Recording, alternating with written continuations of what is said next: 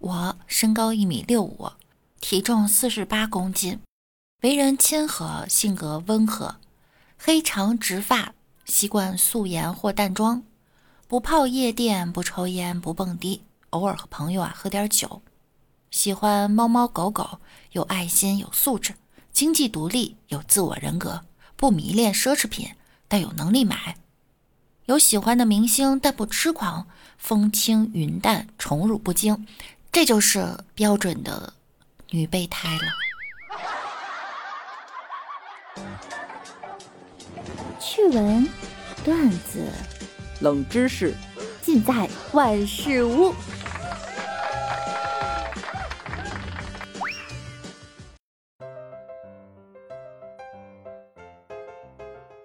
Hello，各位段友，欢迎您收听万事屋。那我依然是你们的肤白貌美、声音甜、帝都白美就差富的备胎溜。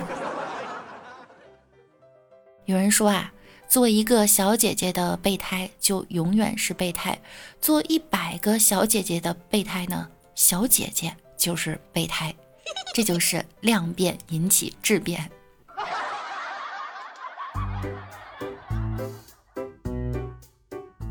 烟灰啊，谈了个女朋友，比他大十岁，怕家里不同意呢，就问我怎么办。我说你啊，先领个男人回家，接下来的事儿啊就好办了。结果周六那天，烟灰花钱雇了个帅小伙去见他爸妈，最后啊，他爸妈同意了。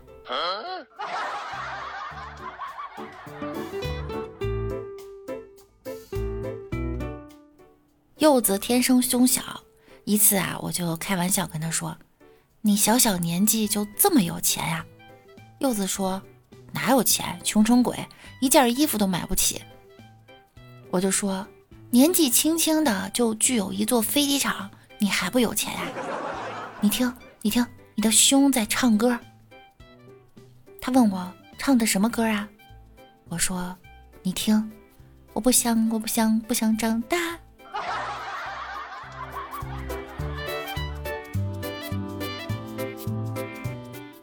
司年会给音响试音，奈奈呢第一次弄，随便呀就点了个 M P 三文件就播放了。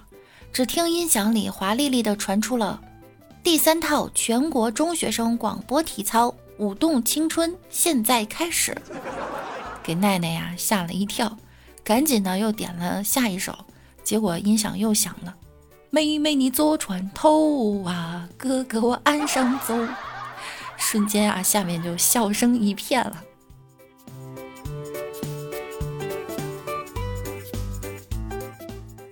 墨轩的老婆走丢了，第一时间啊，他就去警察局报警了。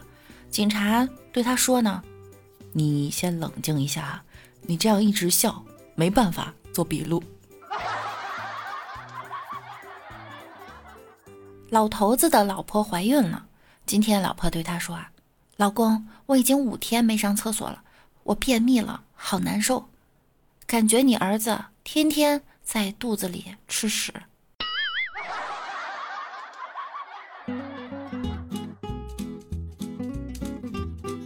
今天墨轩看老婆杀鱼笨手笨脚的样子，就想羞辱他一下，就问啊：“你和猪什么关系啊？”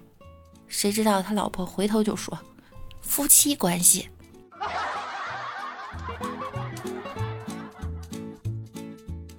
墨轩的老婆过生日，想买一件毛皮大衣，就对墨轩说：“啊，亲爱的，我生日快到了，你不去为我看看毛皮吗？”墨轩一拍大腿：“好主意，咱俩一块儿去。不过呢，得快点儿，不然动物园就关门了。”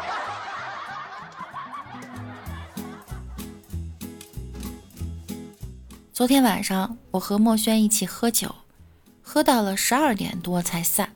早上呢，我就给他打电话，怎么样？昨天回去那么晚，嫂子没收拾你吧？墨轩说：“说什么呢？他收拾我，我回来以后连家门他都没敢开。”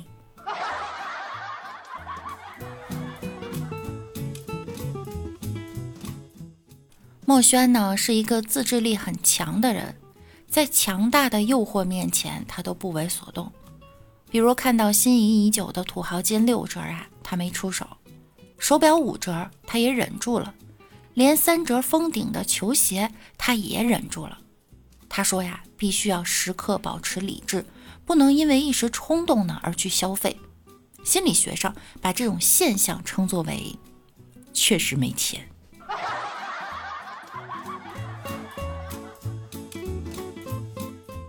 跟节目前的中年男人们说一句话哈，你们可以出轨、纵欲、离婚、盘串、油腻创业、听逻辑思维、为知识付费、发胖、跑马拉松、登珠峰、环游世界，但你千万不能穷。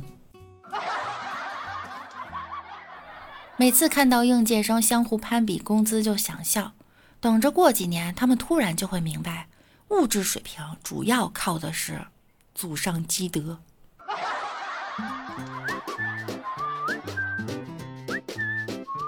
现在这个社会啊，什么都要攀比。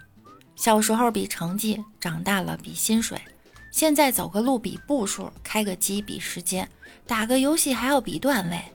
放过我吧，我什么都比不了，让我安安静静的做一个与世无争的垃圾，好不好呀？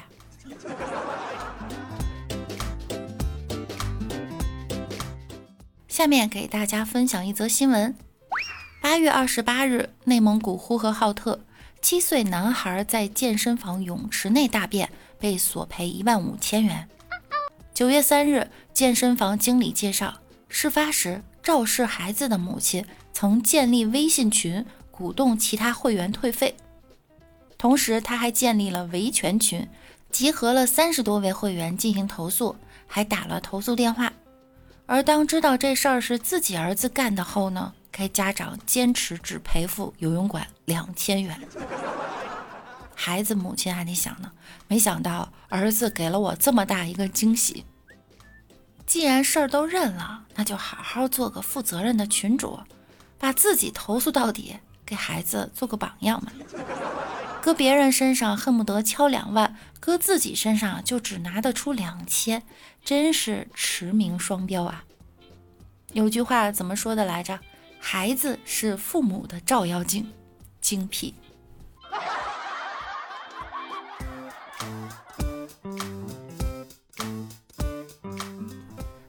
本期节目呢到这儿就要结束了，感谢大家的收听。